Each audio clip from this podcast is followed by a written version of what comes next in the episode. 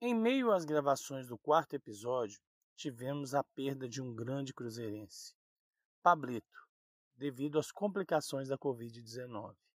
Dedicamos a ele este quarto episódio, os primeiros ídolos do Palestra Itália.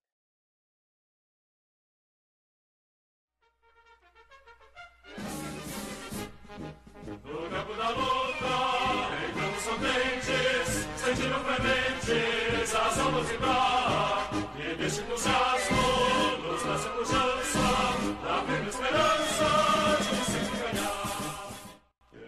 Neste episódio, daremos continuidade ao quarto episódio, os primeiros ídolos do Palestra. Falaremos sobre os anos de 1929 e 1930 referente ao tricampeonato do Palestra e o histórico dos primeiros ídolos.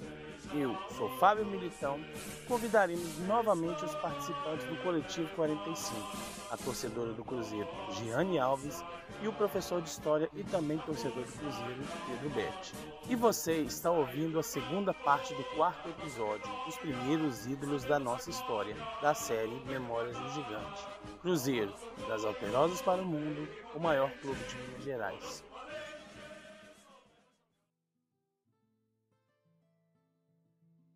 O campeonato de 1929, o Palestra muda sua direção.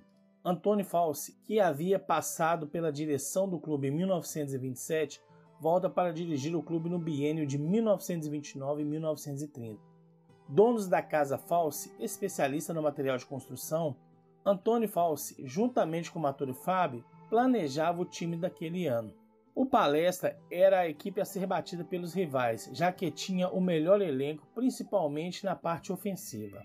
Arthur Fábio percebia que o time precisava de um equilíbrio em campo entre a defesa e o ataque e solicitou a contratação dos jogadores chamados operários em campo. Atendendo ao pedido, False trouxe de Nova Lima os atletas Bento e Pires, os dois primeiros jogadores negros a vestir a camisa do Palestra. Apesar disso ter acontecido depois de oito anos em sua fundação, o clube nunca teve nenhuma restrição de qualquer jogador a vestir a camisa palestrina. Antônio Falsi deu emprego aos dois jogadores em seu comércio para que ambos pudessem dedicar mais dentro de campo nos dias de jogos. O ano começa de uma forma parecida como o ano de 1928, goleadas em cima dos seus rivais como 4 a 0 frente ao América no dia 24 de fevereiro de 1929 e placares elásticos como 12 a 0 diante do Alves Nogueira. No dia 9 de junho de 1929, a torcida do Atlético estava em festa, o primeiro clássico no seu estádio, Presidente Antônio Carlos no bairro de Lourdes. A partida marcada para as 12 horas, a casa lotada, conforme citado pelo jornal Minas Gerais de terça-feira dos dias 10 e 11 de junho de 1929. Tinha cerca de quase 20 mil pessoas, em sua maioria torcida dona da casa. A torcida do Palestra também compareceu em peso, promovendo uma guerra de gritos nas arquibancadas. Engasgados com a perda do título de 1928, os atleticanos esperavam uma vitória. O árbitro iniciou a partida e, aos 28 minutos do primeiro tempo, o time de Lourdes inaugura o placar 1 a 0. O Palestra sufocava o adversário, mas o gol de empate não saía, até que, aos 40 minutos do primeiro tempo, o juiz apita um pênalti a favor da equipe palestrina. Ninão, com maestria, bate e iguala o placar 1 a 1. As equipes vão para os vestiários e a torcida do Palestra já calava a torcida adversária após o gol de empate de Ninão.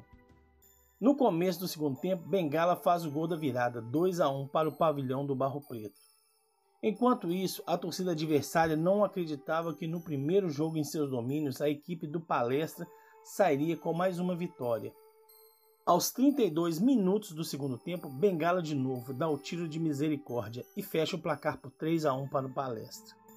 Antes mesmo do final da partida, a torcida do Atlético começava a ir embora. Alguns dos torcedores que ficavam brigavam entre si, enquanto do outro lado, a torcida visitante do Palestra ovacionava os heróis daquela partida, cantando o nome dos jogadores. O campeonato foi acontecendo e o Palestra caminhava para a sua conquista de seu primeiro bicampeonato. Buscava um empate na penúltima rodada do campeonato, justamente contra o Atlético. O jogo realizado no dia 17 de novembro de 1929 no estádio do Barro Preto. novamente com as arquibancadas lotadas. Desta vez o visitante vinha para tentar tirar a invencibilidade palestrina e ainda sonhava com a conquista do título. O jornal Minas Gerais considerava como o maior clássico do mundo, que envolvia a torcida do Atlético, que era a maioria da capital, e a do Palestra, com muitas mulheres, bastante vibrantes. Curiosamente, o futebol, que sempre foi um ambiente bem machista, a torcida palestra sempre foi a que permitia todos os torcedores, sem qualquer tipo de preconceito. O jogo começa e com 3 minutos, 1 a 0, gol de Armandinho. 8 minutos depois, Ninão faz 2 a 0. A equipe adversária diminuiu, mas Ninão, aos 36 do primeiro tempo, amplia para 3 a 1. A torcida do Palestra já comemorava o título com antecedência. A torcida do Atlético como no clássico anterior, abandonava as arquibancadas com mais uma derrota do seu time. E no segundo tempo, com gols de Bengala e um gol contra, o Palestra fazia seu quinto gol. O Atlético ainda marcou mais um. O placar final foi 5 a 2 para o pavilhão do Barro Preto. Nessas alturas, havia apenas uma torcida no estádio, era a torcida que gritava campeão. O Palestra Itália sagrava-se bicampeão mineiro, o primeiro bicampeonato de sua história apenas oito anos após a sua fundação. Até então, esse jogo foi considerado o maior confronto realizado entre duas equipes. Na bola da partida foi assinalado o placar de 5 a 2 e até há pouco tempo estava exposta na sede administrativa do Cruzeiro. Ainda faltava uma rodada para o final do campeonato e o Palestra ainda podia fazer um grande feito, conquistar o título de forma invicta. No dia 24 de novembro, na última rodada, jogando em casa, o Palestra goleou o 7 de setembro por 5 a 0. Ninão marcou 4 gols e Carazo 1, confirmando o título de forma invicta. 14 jogos, 14 vitórias, 82 gols marcados e apenas 12 sofridos. Ninão novamente foi artilheiro com 33 gols. No ano de 1930, o Palestra já incomodava não somente as torcidas rivais, mas também as autoridades que comandavam o futebol. Era inadmissível um clube formado pela colônia italiana alcançar com tanto êxito e de forma extraordinária o feito da conquista de um bicampeonato de forma invicta, sem sequer empatar uma partida. O campeonato passou por uma mudança de estatuto, dividindo as equipes em Série A e B. O critério encontrado foi o ano de fundação. Por ironia do destino, o atual bicampeão, Palestra Itália, era um dos caçulas e acabou ficando fora da Série A do campeonato. Para corrigir o erro grotesco, a Liga Mineira de Esportes Terrestre resolveu criar duas novas vagas, incluindo palestra na primeira divisão, já que era a maior força da capital e favorito ao título de 1930. Não diferente dos anos anteriores, o Palestra começa o campeonato atropelando seus adversários, como várias goleadas, como 11 a 0 contra o Palmeiras e 6 a 0 diante do Esporte do Calafate. Ninão e Bengala sempre se destacando com gols, Pior e Armandinho nas assistências e na velocidade do jogo. O primeiro clássico entre Atlético e Palestra ocorreu no dia 31 de maio de 1930. O estádio de Lourdes lotado, cerca de 12 mil torcedores. As duas maiores torcidas juntas novamente. A torcida do Atlético ocupava pouco mais da metade da arquibancada e a torcida do Palestra sempre muito barulhenta. O jogo começa e o Atlético sai na frente, 1 a 0 e termina o primeiro tempo vencendo a partida. Com a vantagem, a torcida adversária acreditava que desta vez a hegemonia palestrina iria acabar, já que mais de dois anos o Atlético acumulava derrotas frente ao Palestra. Vem o segundo tempo e Piorra, impiedoso, empata a partida. E Carazo vira a partida para 2 a 1. A torcida adversária não acredita no placar, mas no final do jogo o juiz marca um pênalti para o Atlético. Ninão, revoltado, dirigiu-se ofensas ao árbitro, que relatou na súmula, resultando uma suspensão de seis jogos para ele. Mário bate o pênalti e Geraldo Cantini defende. arquibancada do estádio de Lourdes só escuta uma voz: Geraldo, Geraldo e Geraldo. O jogo termina com mais uma vitória do Palestra e o jornal Minas Gerais dá um destaque que o Palestra foi inventado em Belo Horizonte para vencer sempre o Atlético. Enfim, era algo que já incomodava os alvinegros o Palestra seguia firme rumo ao tricampeonato. E no dia 10 de agosto de 1930, após a goleada de 8 a 0 contra o time do Sete, com 4 gols de Ninão, 3 de Carazo e 1 de Armandinho, o Palestra conquista o tricampeonato, mais uma vez de forma invicta, 12 jogos e 12 vitórias. Foram 68 gols marcados e apenas 6 sofridos. Pela terceira vez consecutiva, Ninão foi o artilheiro da competição, desta vez com 18 gols marcados. Agora vamos resgatar dados estatísticos dos primeiros ídolos da primeira década do Palestra Itália. João Lazzarotti. O Nani é um dos jogadores que se reuniam ao fundo da fábrica de calçados Agostinho Ranieri, de onde se pensou a criação do clube que representasse a colônia italiana de Belo Horizonte, a Sociedade Esportiva Palestra Itália não só como um dos idealizadores da agremiação, ele também entrou para a história ao marcar o primeiro gol e o segundo gol da história do Palestra Itália, no dia 3 de 4 de 1921. Nani também participou como operário na construção do estádio Palestra Itália de 1923. O atacante disputou 38 partidas e marcou 19 gols entre os anos de 1921 até no ano de 1927. O atacante Armandinho nasceu em Belo Horizonte no ano de 1901.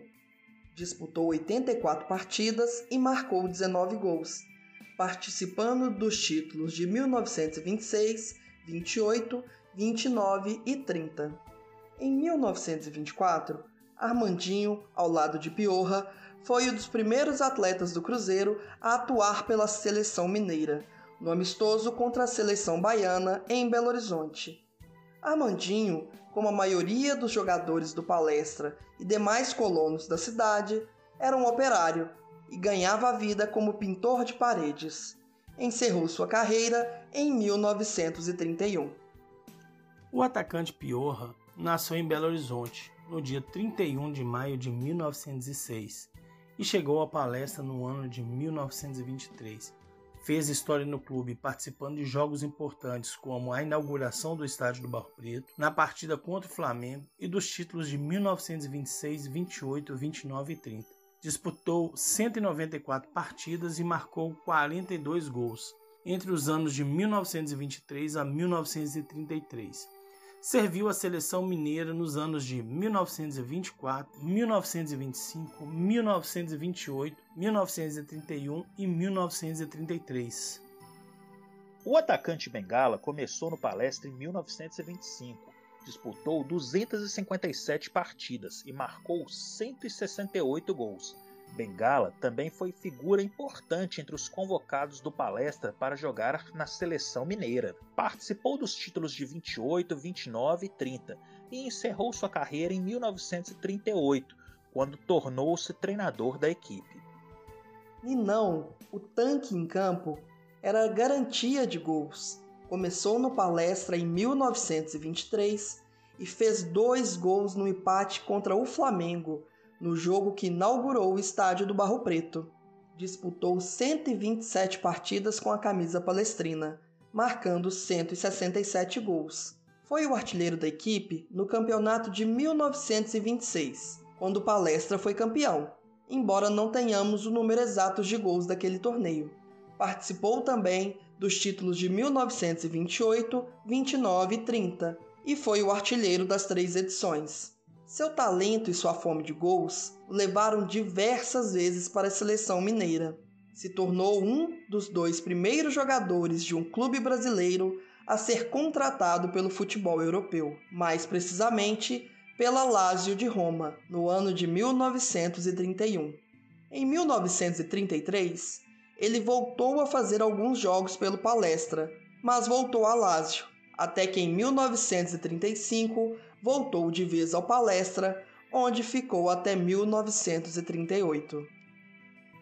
Nascido em Belo Horizonte no ano de 1908, Otávio Fantoni, o Nininho, chegou ao palestra no ano de 1925. Disputou 43 partidas, marcando 3 gols. Foi peça fundamental no tricampeonato entre 1928 a 1930. Ao lado do seu primo Ninão, pioneiro dentre os jogadores de um clube brasileiro a ser negociado com a Europa em 1931, sendo transferido para Lazio de Roma, onde seu destaque o levou a vestir a gloriosa camisa da Azurra. Nininho chegou a disputar as eliminatórias para a Copa do Mundo de 1934 pela seleção italiana. Só não disputou a Copa do Mundo porque estava contundido. No gelado inverno italiano, em 1935, em uma partida entre a Lazio e Torino, válida pelo campeonato italiano, Nininho teve um choque com o jogador adversário, gerando uma pequena lesão no nariz. A pequena lesão foi se agravando e Nininho precisou ser internado em uma clínica, onde ficou por 20 dias. Com uma equipe médica à sua disposição, mas, devido a uma septicemia, o ídolo ítalo-brasileiro faleceu aos 27 anos de idade no dia 8 de fevereiro de 1935. Funeral de Nininho parou a cidade, inclusive torcedores do Roma, que também estiveram presentes nas ruas da capital. A sua morte teve grande repercussão na mídia esportiva italiana e até aqui do Brasil. Alguns relatos de jornais nos levam a entender que Nininho era o melhor jogador tecnicamente falando dos primeiros anos do Palestra Itália e foi considerado um dos melhores jogadores da posição, tanto aqui do Brasil quanto da Europa. Todo grande time começa por um grande goleiro, e o primeiro goleiro a ter status de ídolo pelo Cruzeiro foi certamente Geraldo Cantini. Nascido em Belo Horizonte em 1909, chegou ao Palestra em 1927 e participou das campanhas dos títulos de 28, 29, 30 e 1940, esse último como reserva encerrou sua carreira em 1942 e foi homenageado pelo clube pelos longos anos defendendo a camisa palestrina. Disputou 228 partidas, trabalhava na construção civil e trabalhou nas obras de reforma do estádio JK em 1945, quando já havia se aposentado dos gramados, mas seguia com a sua profissão de pedreiro. Nos anos 30 passou a ser chamado de Geraldo I devido a seu colega de trabalho de equipe que também era goleiro e pedreiro, Geraldo Domingos, que ficou sendo conhecido como Geraldo II. O espanhol Fernando Carazo, nascido em La Coruña, na Espanha, em 1904, chegou ao palestra no final de 1927, vindo do futebol paulista. Foi o primeiro jogador espanhol a vestir a camisa do clube Participou da campanha do tricampeonato de 28, 29 e 30 e do título de 1940. Marcou 44 gols. Era atacante e tinha fama de ser rápido nas jogadas e nas chances de gol. Entrou para a história ao se tornar o jogador estrangeiro com maior número de gols na história do Palestra, sendo ultrapassado apenas em 2014 pelo boliviano Marcelo Moreno. Na década de 80, Carazo foi homenageado pelo Cruzeiro durante a gestão de Benito Massi, em um evento que teve a presença de outros jogadores ilustres, como Ninão e Piorra. Em 2011, quando Montijo recebeu a homenagem pelos seus 36 gols, um familiar do Carazo esteve presente na Arena do Jacaré e, em nome do espanhol, recebeu uma placa em alusão aos seus 44 gols com a camisa palestrina. Fernando Carazo faleceu em Belo Horizonte, cidade que tão bem o acolheu e onde ele conquistou a glória máxima do futebol mineiro, em 1986, aos 82 anos. No próximo episódio, contaremos a história de Nijinho, o maior centroavante da história do Cruzeiro. Este é o quarto episódio, Os Primeiros Ídolos do Palestra, de 1921 até 1930, da série Memórias de um Gigante. Pesquisa, curadoria e edição: Fábio Militão, Romero Marconi e Daniel Moura. Direção artística: Daniel Moura. Convidados especiais: Giane Alves e Pedro Betti. Narração: Fábio Militão Gianni Alves e Pedro Betti. Hino do Palestra, Arrigo Buzac e Tolentino Miraglia. Fontes de pesquisa, jornais, o Estado de Minas, Minas Gerais, o jornal A Noite do Rio de Janeiro, Livros: Almanaque do Cruzeiro, de Henrique Ribeiro. De Palestra Cruzeiro, de Plínio Barreto e Luiz Trope Barreto. Páginas Heróicas, onde a imagem do Cruzeiro resplandece, de Jorge Santana. Siga nas nossas redes sociais, arroba Coletivo45 e arroba Memórias de um Gigante.